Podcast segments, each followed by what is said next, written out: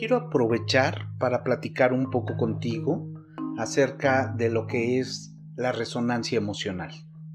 Empecemos por resonancia. Resonancia, que es un término emanado de la física, y para entenderlo un poco mejor, imagina que tienes dos diapasones que son capaces de emitir sonidos de la misma frecuencia y colocas uno frente al otro pero sin tocarse.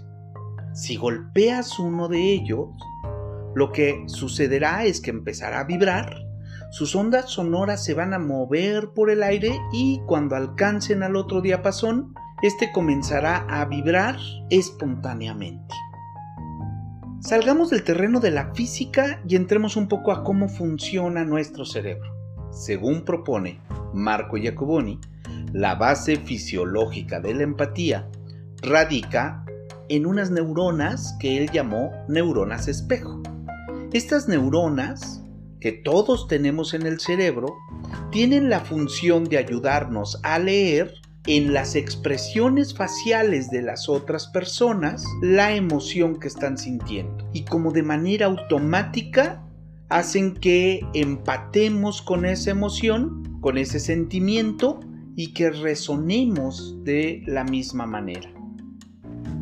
De acuerdo con Daniel Goleman, especialista en inteligencia emocional, nos dice que cuanto más abiertos estamos a nuestras propias emociones, más hábiles seremos para interpretar los sentimientos de los demás.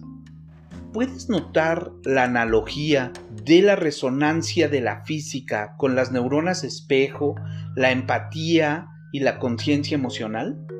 Por ello, aun cuando los fenómenos son completamente distintos, vamos a tomar este paralelismo y acuñamos el concepto de resonancia emocional.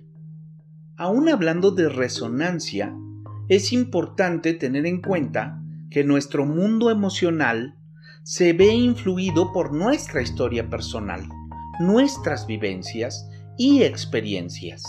Y esto nos da una manera única e irrepetible de explicar lo que se interpreta en el mundo. No me parece que sentir lo que el otro siente sea posible. Considero que es más cercano el describir la empatía como la capacidad de sentir una emoción propia que sea congruente y coherente con lo que la otra persona siente. ¿Qué es la resonancia emocional?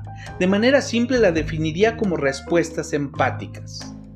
Es decir, llevar esa capacidad de sentir emociones propias que vibran de manera congruente y coherente con lo que veo que siente la otra persona al terreno de los comportamientos y conductas. Manifestar mi empatía en mis relaciones y en la comunicación que tengo con los demás. Y esto va a implicar que lo que diga o haga sea congruente y coherente con lo que la otra persona siente. ¿Y cómo hacemos esto? La resonancia emocional es un proceso que se da de manera natural. Sin embargo, nuestra historia personal, los aprendizajes influidos de la sociedad a la que pertenecemos y demás factores que hemos vivido pueden haberla contaminado o al menos tenido. Por lo que es recomendable reentrenar nuestra resonancia emocional.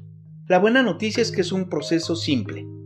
La mala es que reentrenarnos para aplicarlo, aun cuando sea simple, no siempre estaría fácil, ya que es generar nuevas maneras de comprender y actuar poniendo atención a lo que dicen nuestras emociones. Soy Roberto G. Martinel, psicólogo organizacional, y te invito a trascender siendo consciente.